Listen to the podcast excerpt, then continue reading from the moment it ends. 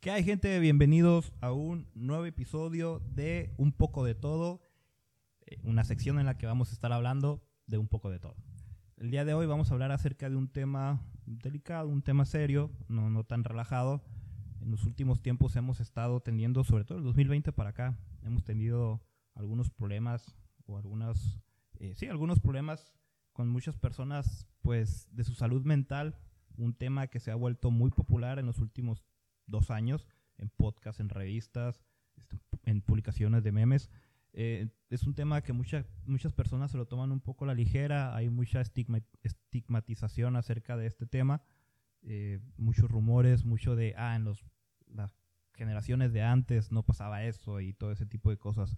Ahora vamos a hablar un poco de la ansiedad y de la depresión y para hablar acerca del tema nos acompaña la psicóloga, licenciada en psicología, Emma Jara. Emma, bienvenida, ¿cómo estás?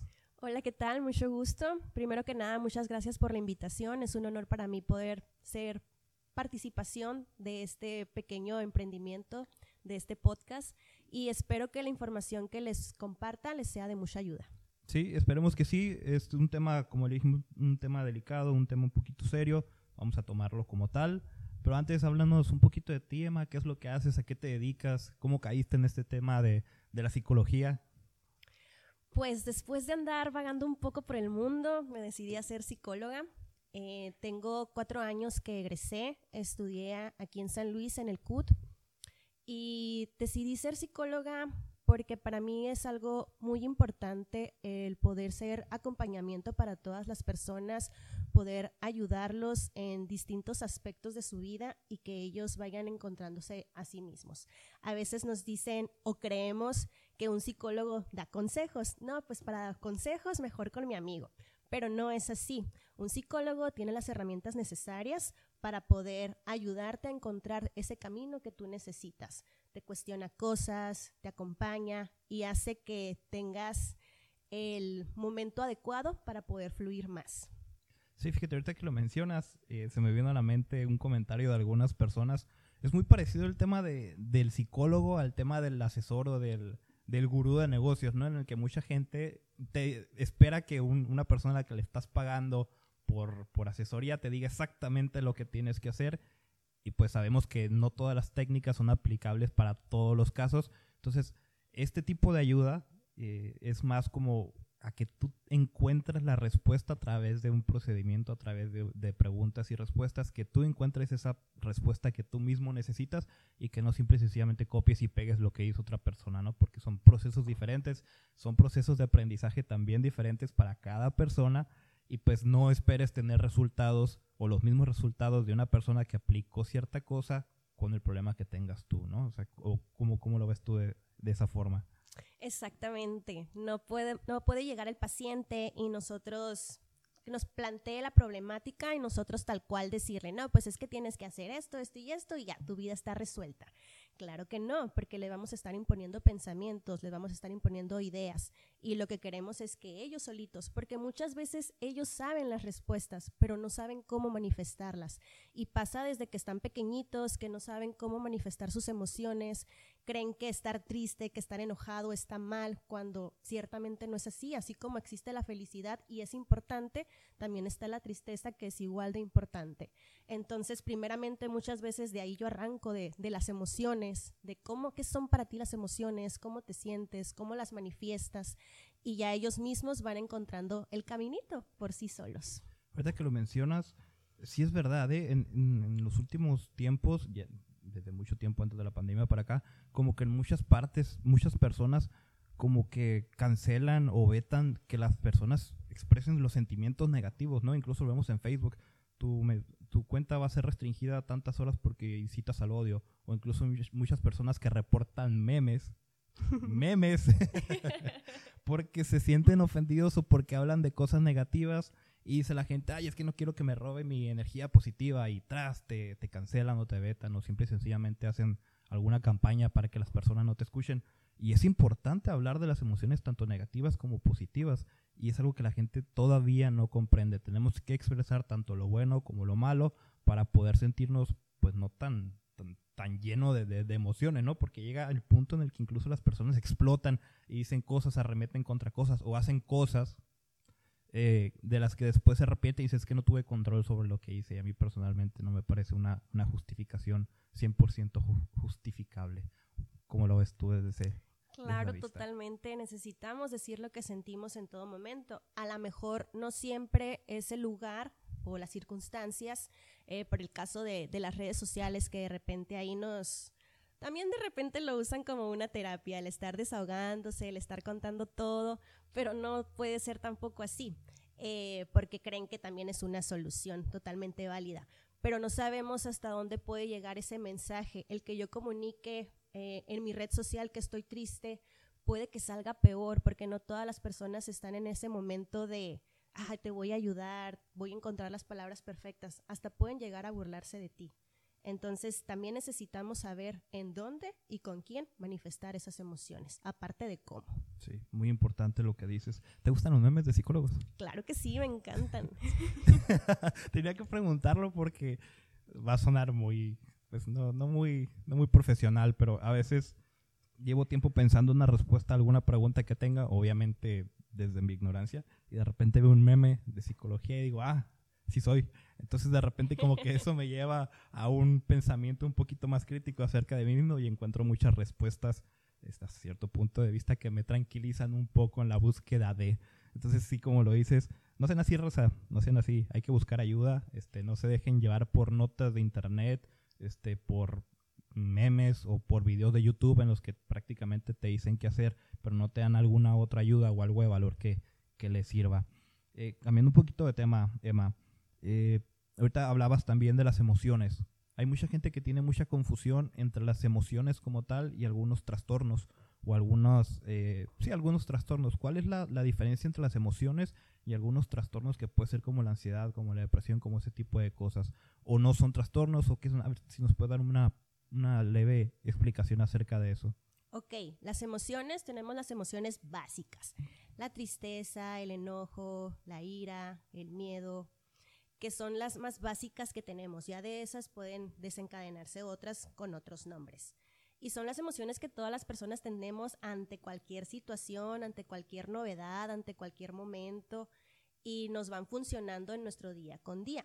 Ya un trastorno ya es un proceso mental, algo que está pasando a un nivel ya de nuestro, a nivel mental de nuestro cerebro, con procesos bioquímicos, en donde ya puede verse afectado tu vida diaria. Por ejemplo, está el trastorno de la ansiedad, en donde ya hay más situaciones, más momentos, más pensamientos, aparte de nuestro nivel mental, ya también a, nivel emocional y en nuestro, que se ve afectando en nuestra vida diaria. Sí es muy diferente. Por ejemplo, a veces nos dicen, ay, es que traigo la depre y ya le estamos catalogando porque como nos sentimos tristes, ya estamos diciendo que traemos depresión, cuando no es así.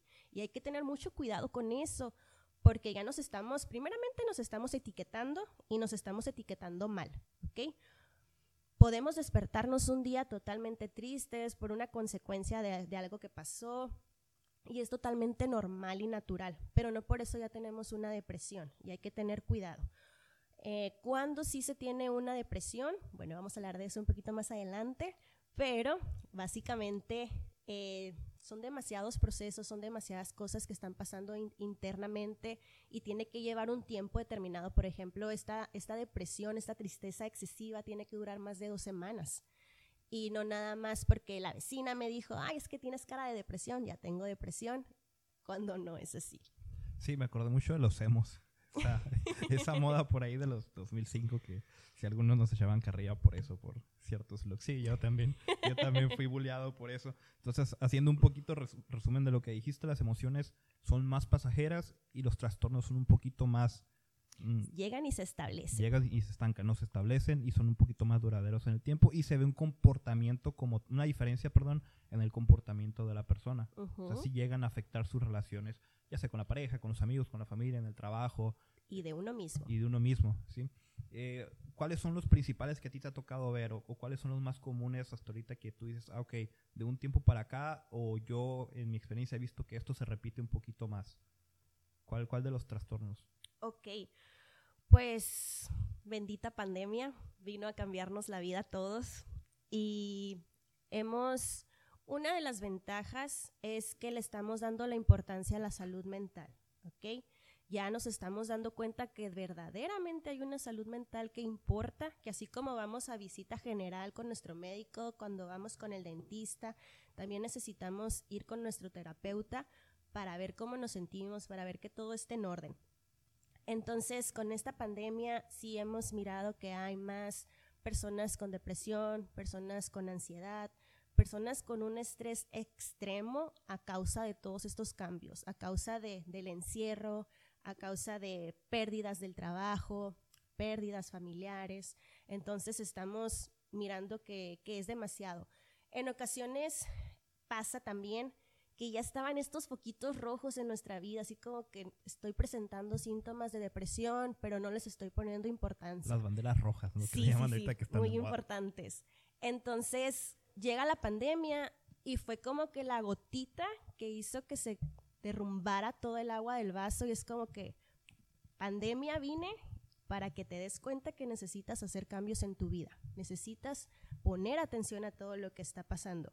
Y ciertamente es así, no nada más fue la pandemia, eran situaciones que tú ya traías arrastrando. Sí, que la pandemia nada más vino a explotarlas, ¿no? O, a, dar, a hacer, hey, un cachetadón, mira, te estoy poniendo estas cosas enfrente de ti, ya ponles atención, este, atiéndete, ¿no? O hazles caso o, empieza a trabajar en ellas. Sí, conocí mucha gente que a raíz de la pandemia este, empezó ya con un poquito ya a darse cuenta. Hubo mucha gente con la que he platicado, que incluso, incluso yo y gente que hemos platicado aquí en el podcast, a raíz de ahí fue cuando como que nos tomamos un break, pusimos pausa en nuestra vida para ver qué estábamos haciendo, qué es lo que estaba pasando con nosotros. Y la mayoría coincidimos, o, con los que he platicado, en que pues eso nos ayudó a darle un rumbo diferente a tu vida. Y a raíz de ahí mucha gente sí hemos tenido hábitos, costumbres, formas de ver la vida diferente. Yo en lo personal que me enfermé de COVID y me pegó una chinga, este sí tuve todavía un proceso un poquito más interno, más profundo de, analizarme a mí mismo. Y sí, como tú bien lo dices, a raíz de acá, mucha gente como que vive con ese miedo, ¿no? Con esa angustia de que algo malo va a pasar, de que no saben realmente si van a estar bien, si van a estar mal, si se van a volver a enfermar, si el mundo va a volver a cambiar, si nos vamos a volver a encerrar. Y un largo etc. Este, entonces mucha gente, y, es, es algo que he visto también en Facebook y en redes sociales, mucha gente empieza a comentar, es que me siento muy ansioso, me siento muy, muy con miedo, siento que alguien va a llegar, me va a dar un coscorrón y yo no voy a saber cómo reaccionar. ¿A eso se le puede llamar ansiedad o cómo se le puede llamar a eso que la gente está, está sufriendo en esta época? Depende. Muy bien. Es una muy buena respuesta. ok, soy psicóloga, tenía que decirlo. Depende. Es que, es que sí. Puede que sí sea una ansiedad lo que esa persona esté sintiendo, pero hay que ver todo el panorama, ver todos sus síntomas, ver cómo se está desarrollando en ese momento.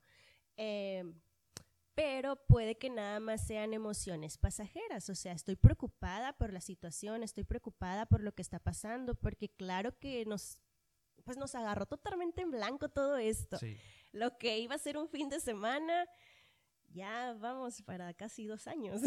Entonces. mucha gente no tenía ni la vacuna de la influenza, ¿no? O sea, ni entonces, ah, perdón.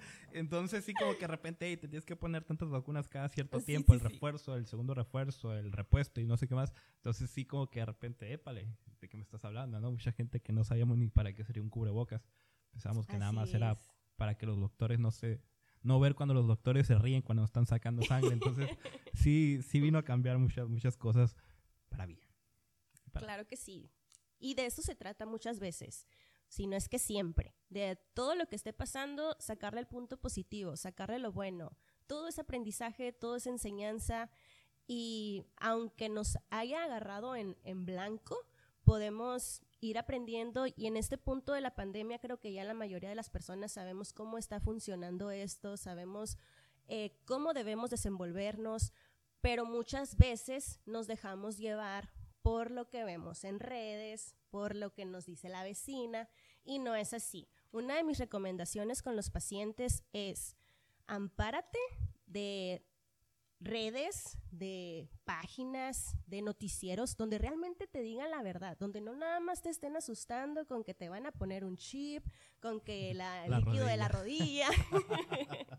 y todo esto. Entonces, busca en donde sí te van a decir la verdad, en donde tú te vas a sentir tranquilo. O si de plano la situación te está sobrepasando, no veas noticias. Da de baja por un tiempo tu Facebook y concéntrate en otras cosas. Ignora las noticias y lee solamente lo necesario por tu paz mental.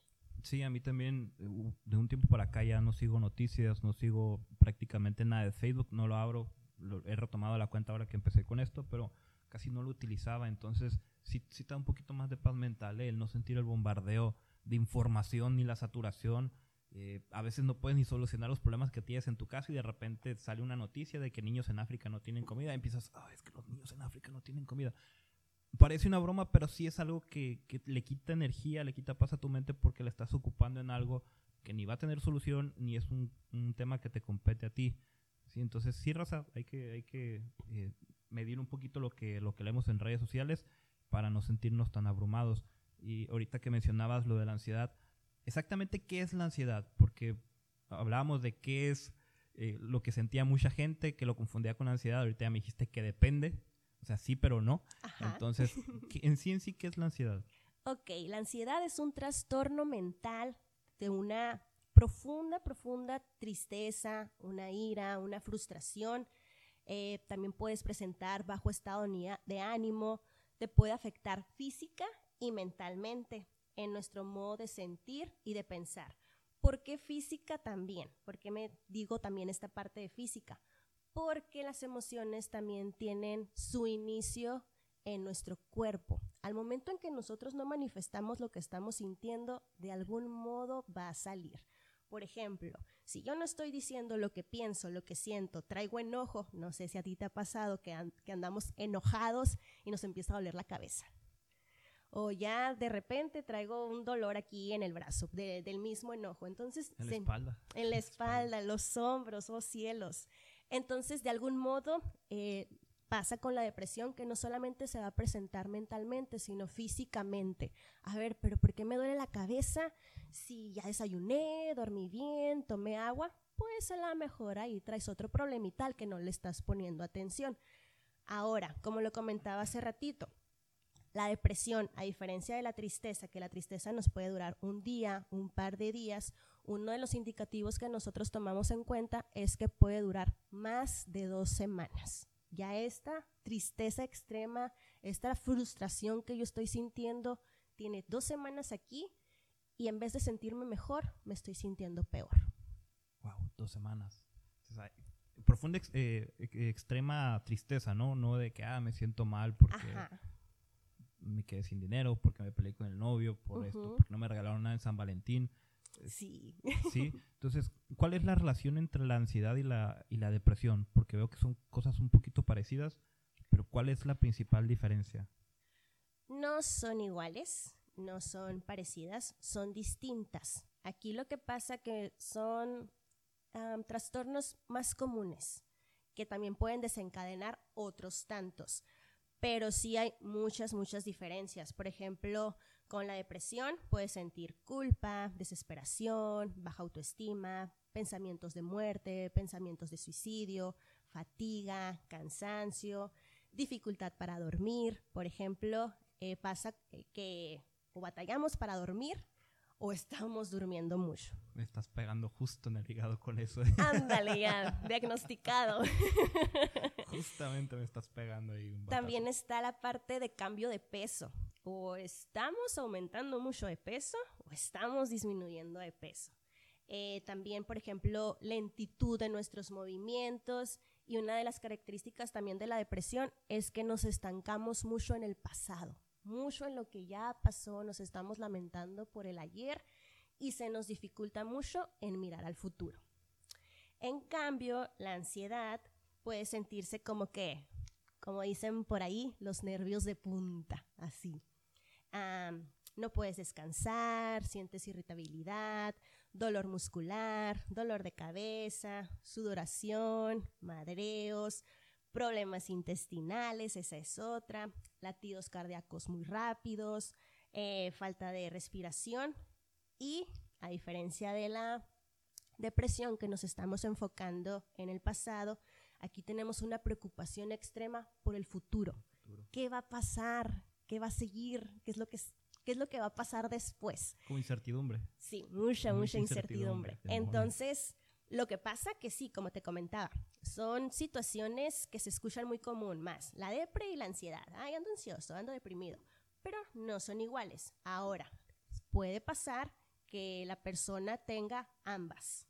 Claro que sí. Sí se puede tener las dos. Sí se puede tener las iba dos. a preguntar. Sí, porque, bueno, no sé si estoy porque la verdad es que no me iba a diagnosticar, pero muchas de las cosas que mencionas yo la verdad me siento muy identificado. Pero sí tenía las dudas de si podía hacer una cosa o podía hacer la otra, o podían ser juntas. Qué bueno que me lo aclaras.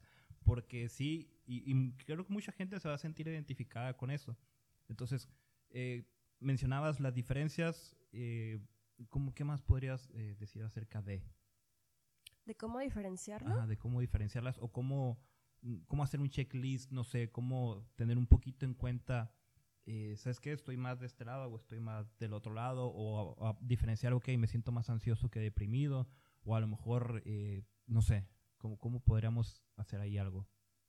Pues aparte de, de estas cosas que te comento, en, si te sientes identificado con más de tres, lo más...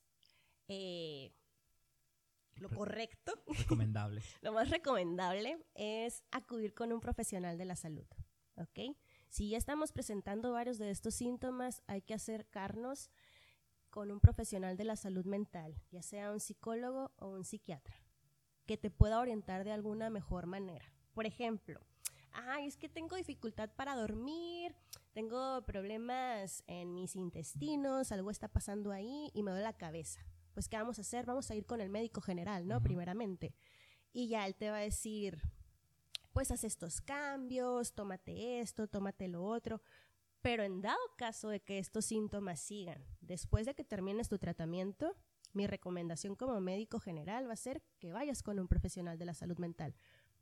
Eh, busca una, una terapia, busca una consulta con alguien con quien te pueda ayudar. Entonces, yo sé que a veces nos puede dar miedo, nos puede dar preocupación porque es como que, ¿cómo voy a llegar con un desconocido a contarle toda mi vida? Más allá de eso, ¿qué van a pensar de mí cuando sepan que estoy yendo al psicólogo? Yo creo que es más miedo al, que van a pensar de mí, al que van a decir, van a decir que estoy loco, van a decir este, que estoy deprimido, van a decir que extraño a mi ex, eso sí lo he escuchado también. Este, que no lo he superado. Sí, que no lo he superado. Entonces sí, yo creo que más es, es, es más eso, ¿eh?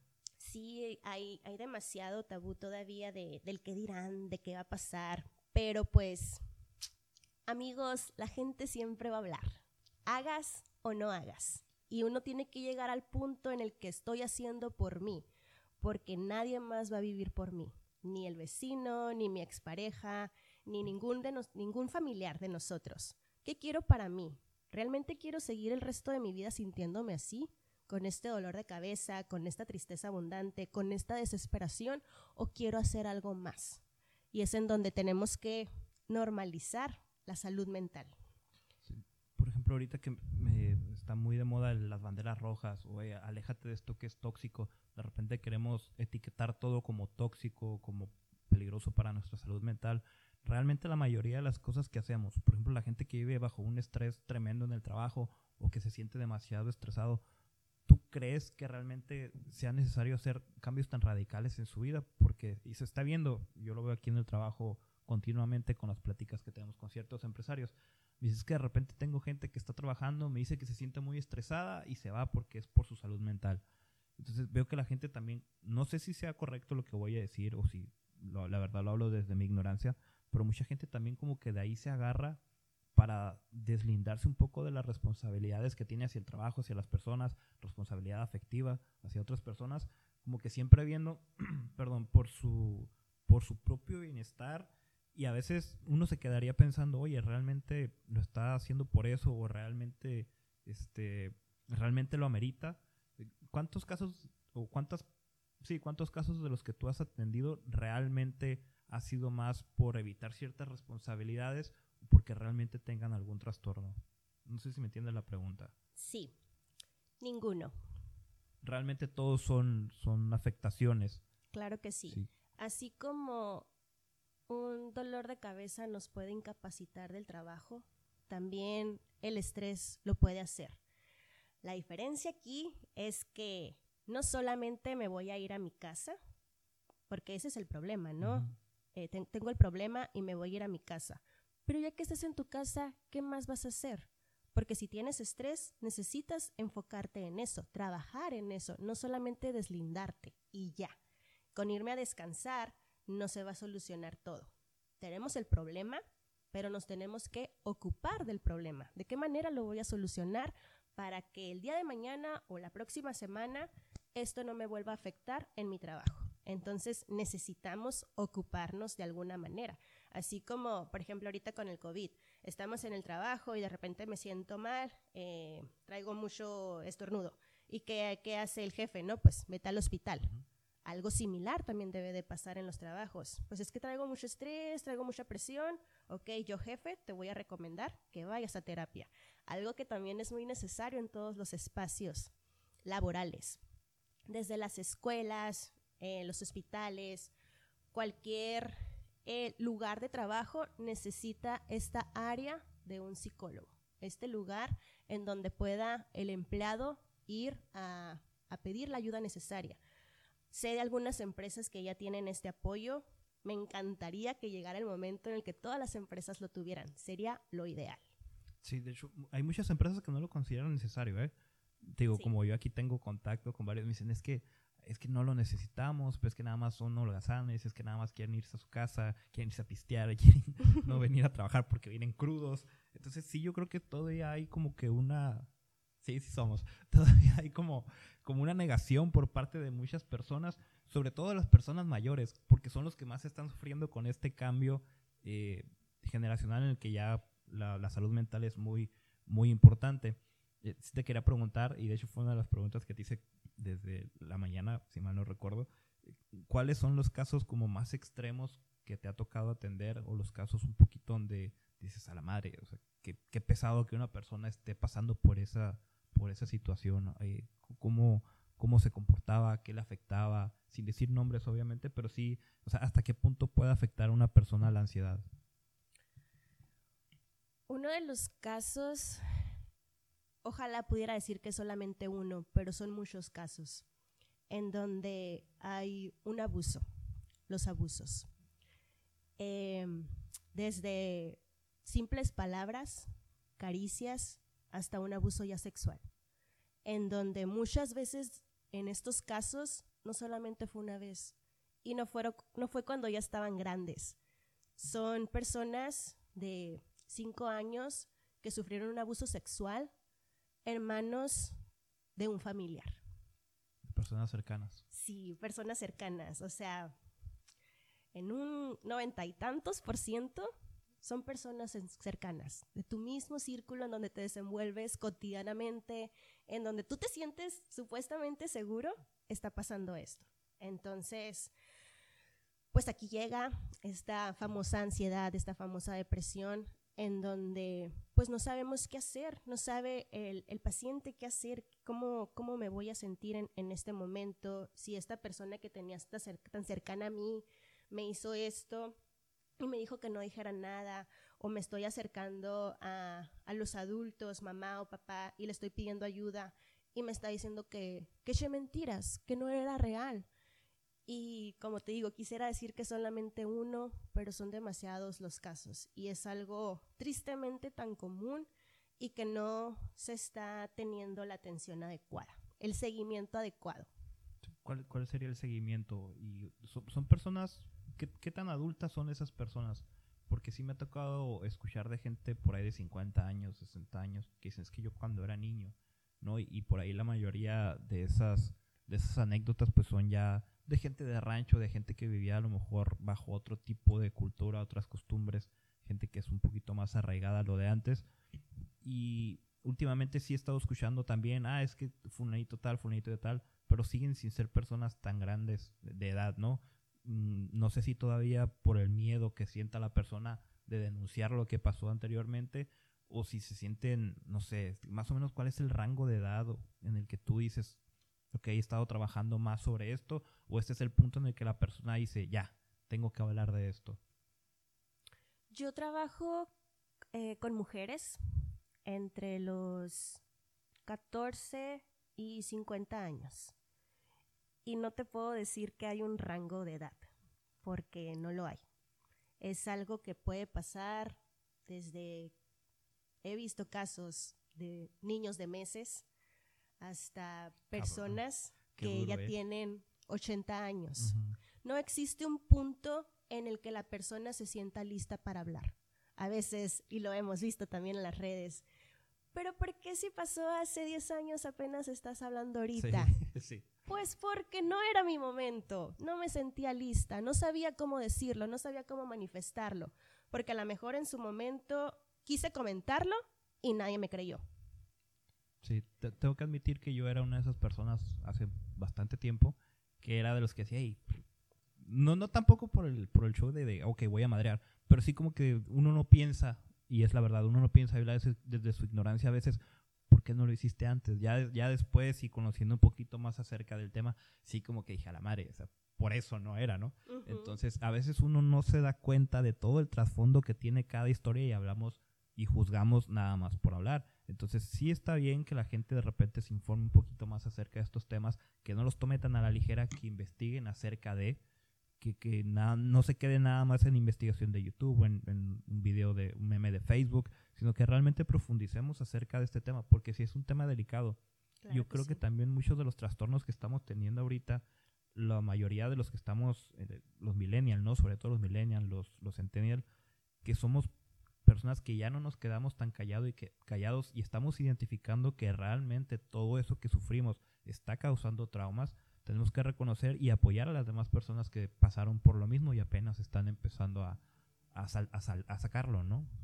Claro que sí, por ejemplo, muchos casos en los que vemos en la familia que el abuelo tiene 80 años y la abuela tiene 60 y se casaron jovencitos y comenzamos a sacar cuentas. Pues, oye, abuela, tenías como 15 años. ¿Qué pasó ahí? Y lo romantizamos. Es que tu abuelo me robó. Pero porque lo estamos normalizando, algo que ciertamente no es así. O sea, eras una niña, tenías 15 años y ahora tienes que atender una casa, atender un esposo, atender a un niño cuando a lo mejor todavía te tenías que estar preparando para tu quinceañera. Y, y es una, un estarte acostumbrando a eso y obviamente llega un punto en el que no te sientes bien con eso porque no fue tu decisión, solamente porque nuestro círculo era normal, entre comillas, lo seguimos haciendo, pero no es así. ¿Sigues viendo tú casos en los que se casan muy, muy jóvenes las, las señoritas, las niñas? ¿Cómo, perdón?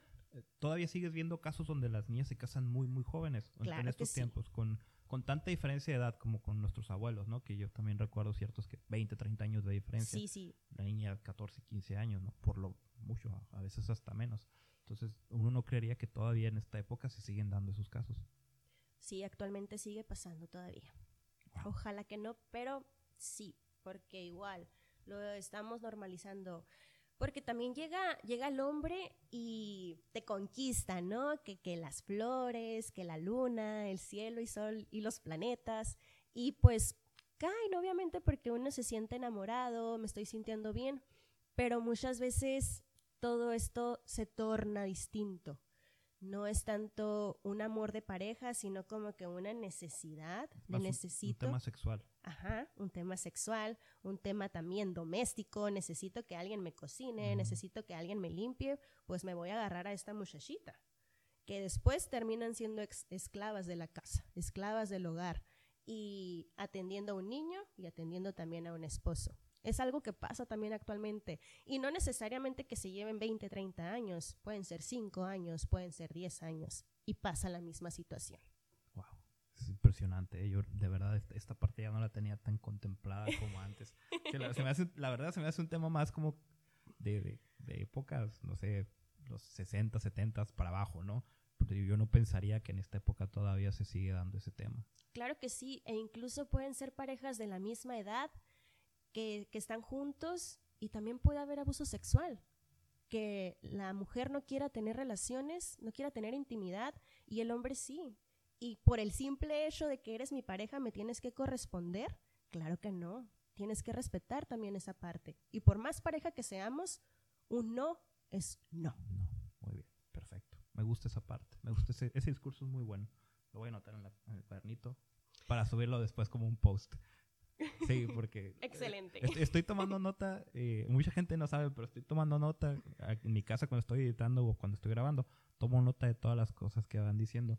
Porque, digo, la verdad, soy una persona muy ignorante de muchos temas. A veces hago como que sé de muchas cosas y mucha gente considera que sé de muchas cosas, pero la verdad es que soy completamente ignorante. Eso sí hablo muy seguro para demostrar conocimiento, pero sí, sí soy un poco ignorante.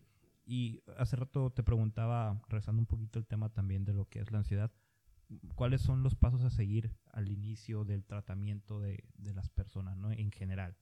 Algunos pasos que tú digas, ah, ok, pues más o menos estas son las bases de cómo podemos empezar a tratar el tema de la ansiedad. Ok, por ejemplo, pues todos los terapeutas tenemos distinta manera de trabajar. Ya nos vamos adaptando cada uno a lo que vayamos encontrando en base a nuestra experiencia. En mi caso, eh, llega paciente y me dice, tengo depresión y ansiedad. Y eso no, ya me, ya voy a ponerle, ah, pues paciente depresión con ansiedad. Claro que no. Yo necesito hacer un historial clínico. Al menos de las primeras tres a cuatro sesiones son de información. Y yo siempre le digo a mis pacientes, no te me desesperes, hay que tener paciencia, esto es un proceso, tenemos veintitantos años siendo de una manera, con tres o cuatro sesiones a mí no me van a bastar para saber toda esta información. Entonces, yo de inicio tengo que hacer el historial clínico, las preguntitas de cajón. Tu nombre, a qué Claro, te Te iba a dedicas. preguntar, te iba a preguntar cuáles eran las preguntas. Y ya, no, pues ir, ir viendo, que me vaya platicando, ir conociendo. Eh, platícame de tu infancia, platícame de tu entorno, en qué te desarrollas, platícame de tus emociones. ¿Quién eres tú? Dime quién eres tú, paciente. Porque muchas veces algo tan sencillo como quién soy no sabemos responderlo. Sí, eso te iba a decir que si realmente cuántas personas te saben preguntar, de respon- responder, perdón, el quién soy. Sí. Sí, no, no sabemos, no sabemos quiénes somos. Andamos aquí por el mundo vagando sin cuestionarnos realmente quiénes somos y qué queremos. Me estás dejando sin preguntas, ¿eh? Estás respondiendo todo lo que estoy pensando. Te estoy leyendo la mente, o sea, ya- es un poder. La, me está dando miedo, ¿eh? Y no voy a caer en el típico, me estás autoanalizando.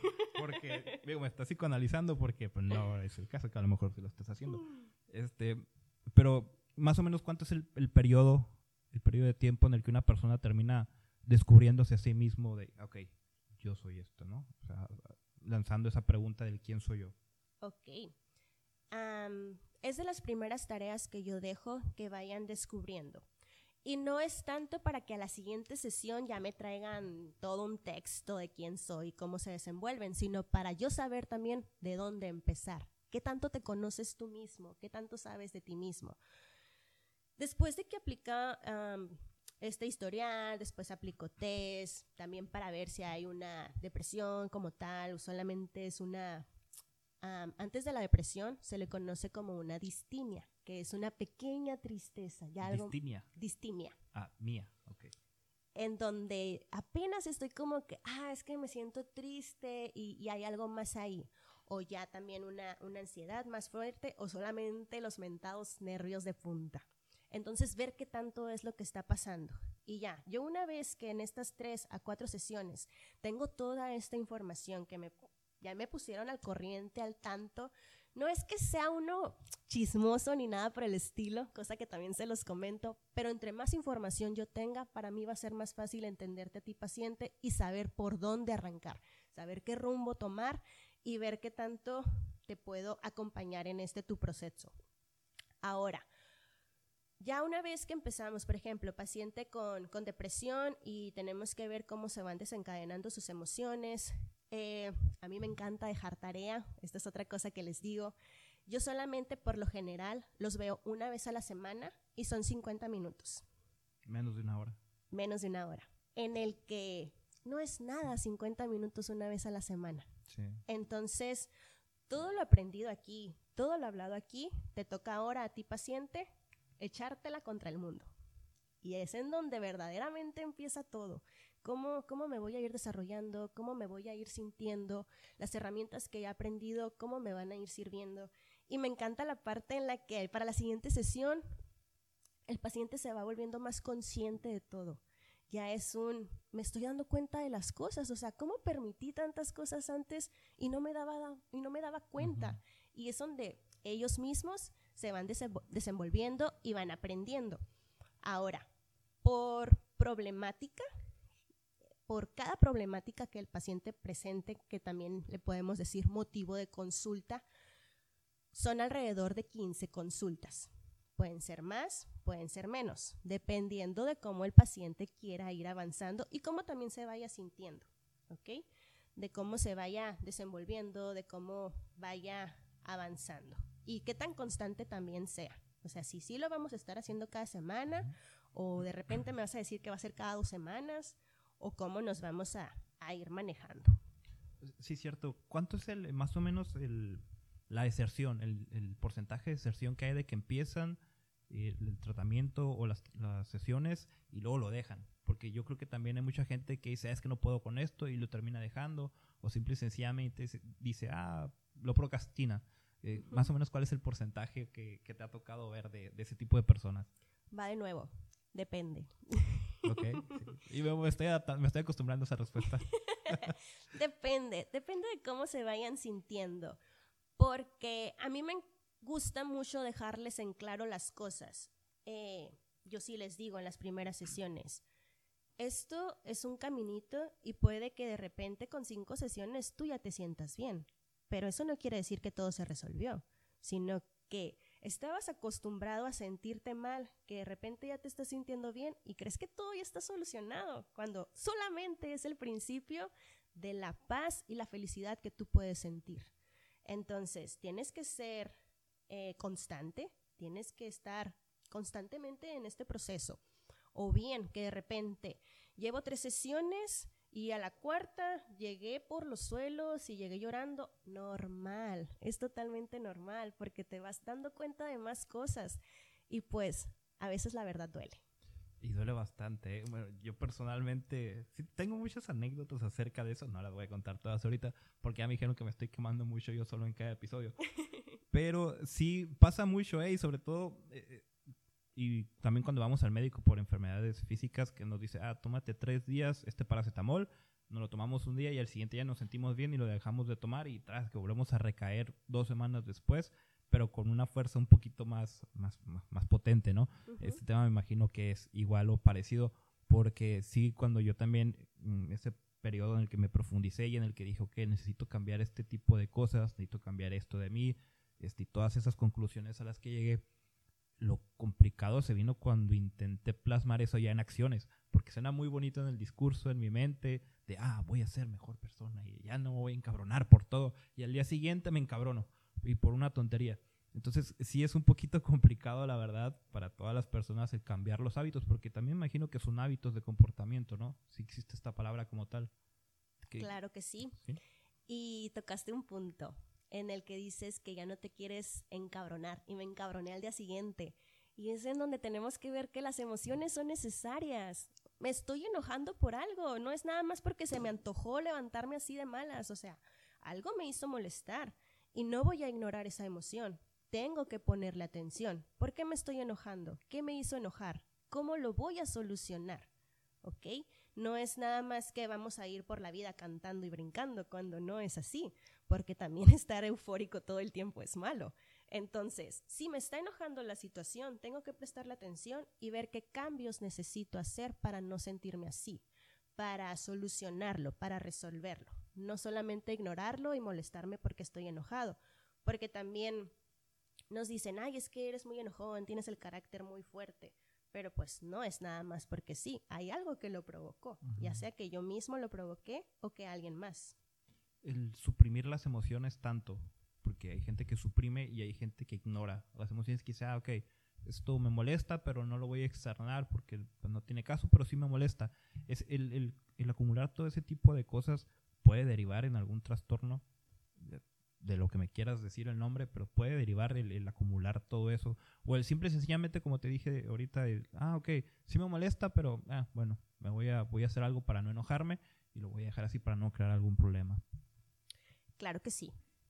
claro que sí puede afectar de algún modo. Un estrés excesivo, por ejemplo, en donde, porque también está la parte en la que, ay, me molestó eso, pero lo ignoré, pero me siento bien y fluyo bien, sigo mi vida diaria. Pero si traigo ese enojo y traigo el estómago revuelto y quien se me atraviese lo voy a atacar, pues oye, algo está pasando y necesitas ponerle atención.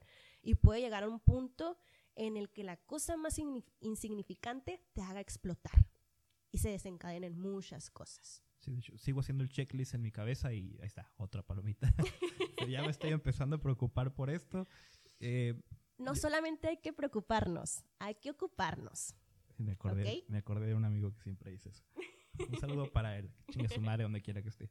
Este, ya, bueno, creo que ya todas las dudas acerca de la ansiedad, ya mi checklist está completo. Ahora sí me gustaría pasar al tema de la depresión, que es un tema un poquito más fuerte porque creo que desencadena en problemas un poquito más, eh, más profundos, ¿no? Como ya lo mencionabas ahorita, en el que incluso la persona se termina, eh, pues termina con su vida, ¿no? Hace poquito tuvimos un tema de una modelo, si mal no recuerdo, estadounidense, que se termina eh, aventando desde el piso más alto y, y termina, en, termina marcando demasiado y, como que a la gente le, deja un, mensajito, ¿no? De pongan atención en esto que realmente está pasando.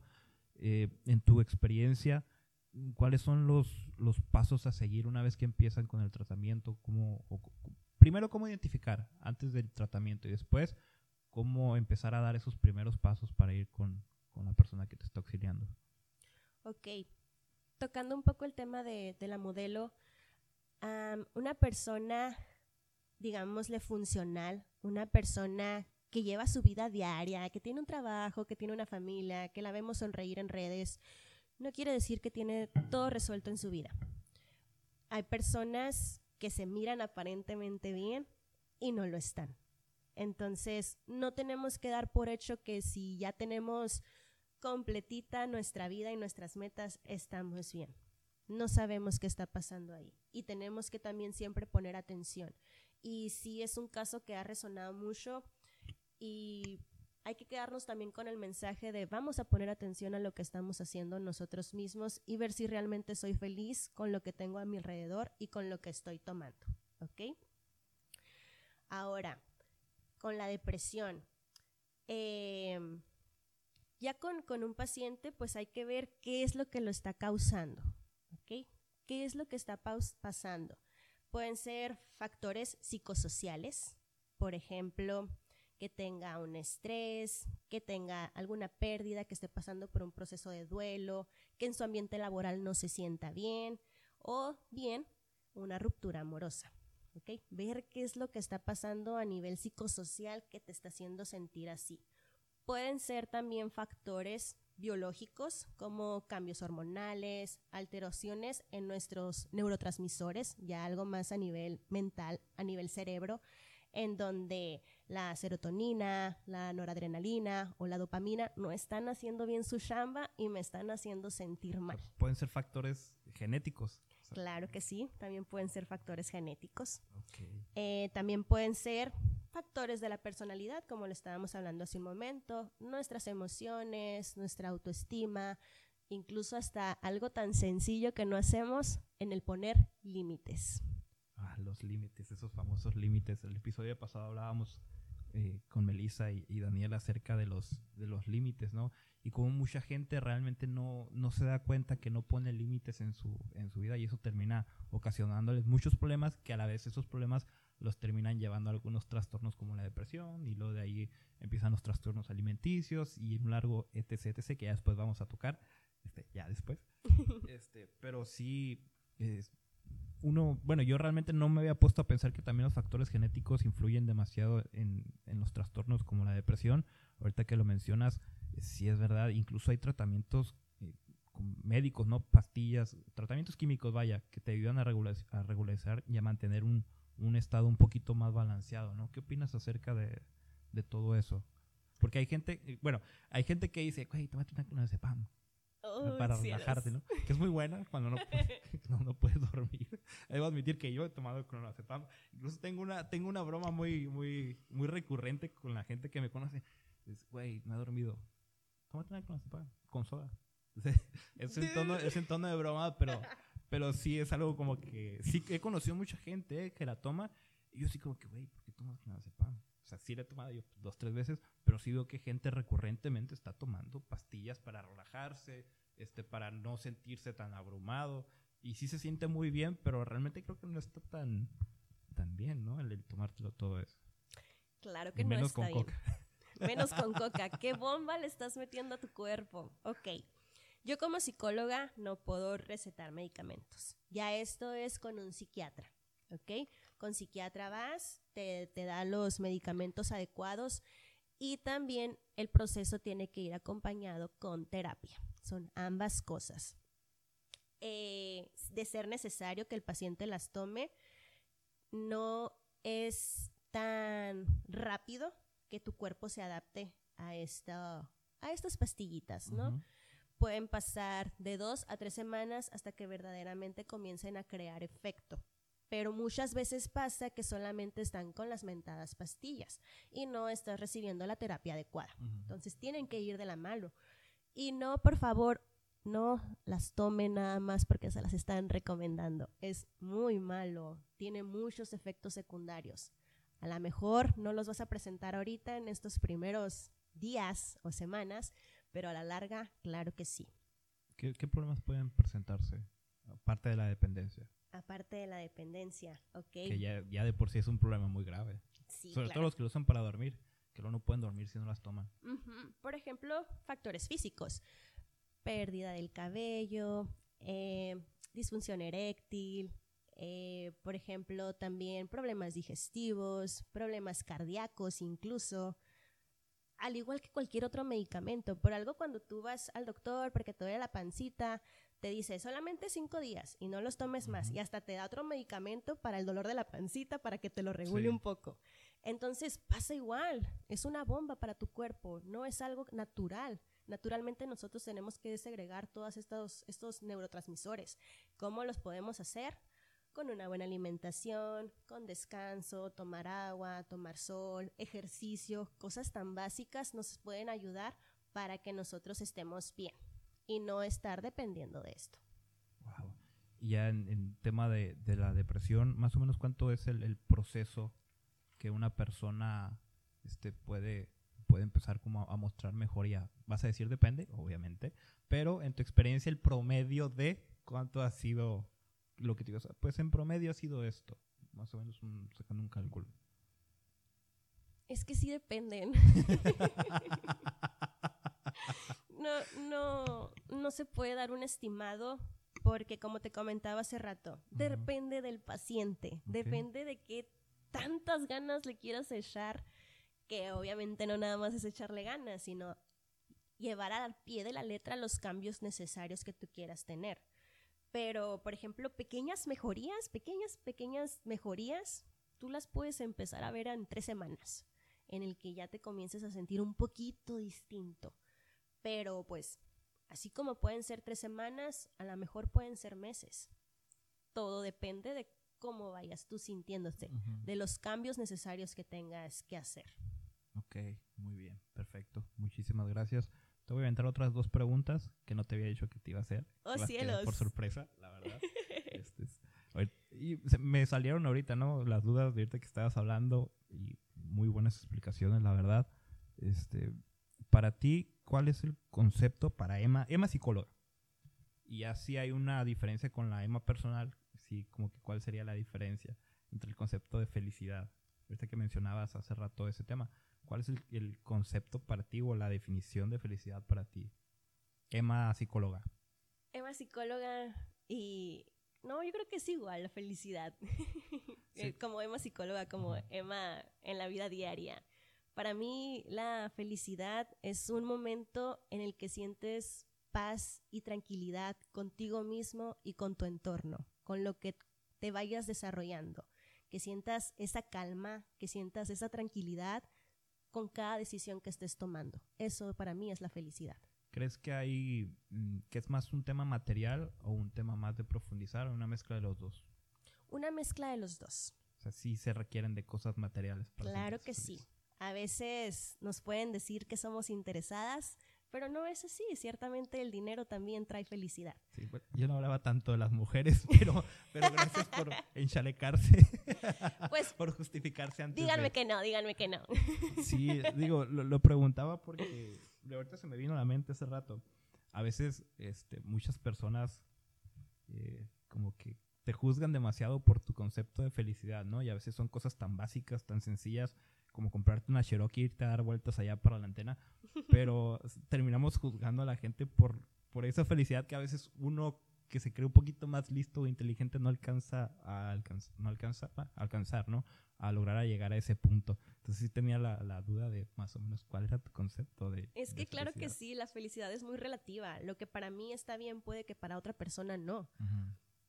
Y es en donde radica que somos diferentes, que no somos iguales, que no pensamos ni sentimos igual y que lo que para mí puede ser felicidad total para otra persona no, pero en donde sí puede radicar un punto crucial es en que si mis decisiones que me hagan a mí feliz están lastimando a otra persona, eso sí está mal. Entonces hay que ver realmente lo que para mí es felicidad y lo que para ti es felicidad y llegar a este punto de respeto y de empatía. ¿Sí crees que se puede llegar a vivir feliz? Totalmente que sí. Muy bien, perfecto. ¿Y del amor cómo andamos? Para ti, ¿qué es el amor? que era la otra, que ahorita que lo estábamos mencionando hace rato, ya con el tema de la depresión, que las relaciones amorosas. Dije, ah, cabrón, a ver, ¿cuál es el concepto para Emma psicóloga de- del amor? Ya con los gestos que me estás haciendo, no soy psicólogo, pero me puedo dar cuenta que, que hay problemas ahí. Ningún problema, todo está genial. Pero el amor también es muy relativo. También puede, puede variar mucho. Para, pues también es muy similar para Emma psicóloga y Emma de la vida diaria. El, el amor también debe de ser una decisión y no una necesidad. Porque a veces entramos en esta parte en donde necesito amor. Me despierto una mañana y, oh, necesito amor. Y es como que me levanté, abrí el refrigerador y no encontré amor. Pues ah, voy a ir al súper a encontrarlo porque lo necesito. Cuando no es así. No, y literalmente van al súper para buscarlo a veces, ¿no? Si hubiera tocado, es que lo conocí en el súper, yo, ah, fuck, no, olvídate. Ahí eh, escogiendo qué manzana era la mejor. Sí, del plátano. ¿no? Hablando un poquito en doble sentido para el que lo entendió. Entonces, el amor principalmente debe de empezar en uno mismo. En yo amarme, en yo aceptarme, en yo quererme, en yo desarrollarme, en ir cumpliendo mis expectativas personales y cuando te sientas verdaderamente listo, vas a saber qué es esa persona. Y no por necesidad, sino por una decisión. Y una vez que estés con esa persona, por ejemplo, a veces nos dicen, ay, es que siento maripositas y es que me están sudando las manos y cuando estoy con él me pongo nerviosa. Eso es ansiedad. Eso no es amor. Ok. El- Un- una persona que realmente, cuando estás realmente enamorado, cuando realmente tienes amor, esa persona te va a dar paz y no vas a sentir esa incertidumbre y ese miedo. Simplemente lo vas a saber cuando sientas esa tranquilidad. Pero no siempre es tan fácil. No siempre es tan sencillo encontrar a una persona con quien tú te sientas bien, con quien tú te desarrolles totalmente, con quien puedas ser tal cual eres y principalmente, para mí el amor es estar con alguien que te dé paz. Muy bonito, muy bonito. Muchas gracias. Muy bien, perfecto. Entonces, eh, gente, si sienten en algún punto que no pueden más, que necesitan ayuda psiquiátrica, psiquiátrica, eh, psicóloga, por favor, atiéndanse, no busquen respuestas en posts de Facebook, no busquen respuesta en videos de YouTube. Todo el contenido multimedia que ustedes ven en redes sociales, eh, en internet, es meramente informativo. Si ustedes buscan ayuda realmente, eh, quieren estar bien, quieren llevar el proceso de sanación en el, que cada persona debe de llevar, acudan con un profesional de la salud. Por favor, no se automediquen, es muy peligroso, realmente es muy peligroso, se siente bien curada, pero no le quita el Oh. riesgo. Eh, y por favor, este, si ven a alguien que ustedes sienten que necesita ayuda, no se los va a pedir, acérquense con ellos. si no es para decirles palabras de alivio, pueden recomendar a eh, profesionales de la salud como Emma este, para que vayan y se atiendan con esas personas. Así es. Por ejemplo, ahora que pasó lo de, lo de la modelo, un hecho muy lamentable, mire que estuvieron compartiendo mucho que si necesitas hablarlo con alguien, aquí estoy yo. Si te sientas triste, aquí estoy yo. Y está muy padre la ayuda, está muy bien que realmente las personas se quieran prestar a ayudar, pero una persona que tiene depresión o tiene ansiedad no solamente va a necesitar que alguien te escuche. Y una persona que tiene depresión puede entrar en una crisis, en una crisis a las 3 de la mañana y dime, ¿esa persona va a estar disponible realmente? Sí, de hecho me pasó recientemente a las 2 de la mañana. Entonces todo el mundo está dormido. Sí, sí, sí, claro. Entonces, yo persona puedo ayudarte a ti, claro que sí, en lo que necesites, a como yo pueda, a mis posibilidades, pero no te voy a dar verdaderamente la atención que una persona profesional de la salud mental sí te va a poder dar. Entonces, te puedes acercar a mí, claro que sí, te apoyo y te escucho, pero lo ideal sería acércate con alguien que sí sepa del tema. Perfecto. Emma, eh, ¿dónde te podría encontrar la gente? ¿En qué número? ¿A qué página? ¿En, en qué consultorio? ¿Atiendes a personas? O sea, ¿trabajas en esto? ¿Está algún número, eh, página de Facebook, número de contacto? No sé, algo que le quieras compartir a la gente que, que esté interesada en atenderse. Claro que sí, uh, sí atiendo, sí, ejerzo mi carrera.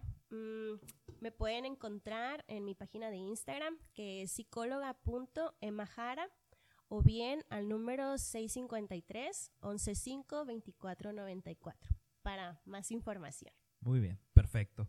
Muchísimas gracias, Emma. Este, yo creo que quedó muy, muy bien explicado todo. De hecho, me estaba resolviendo todas las preguntas que te quería hacer mientras hablabas.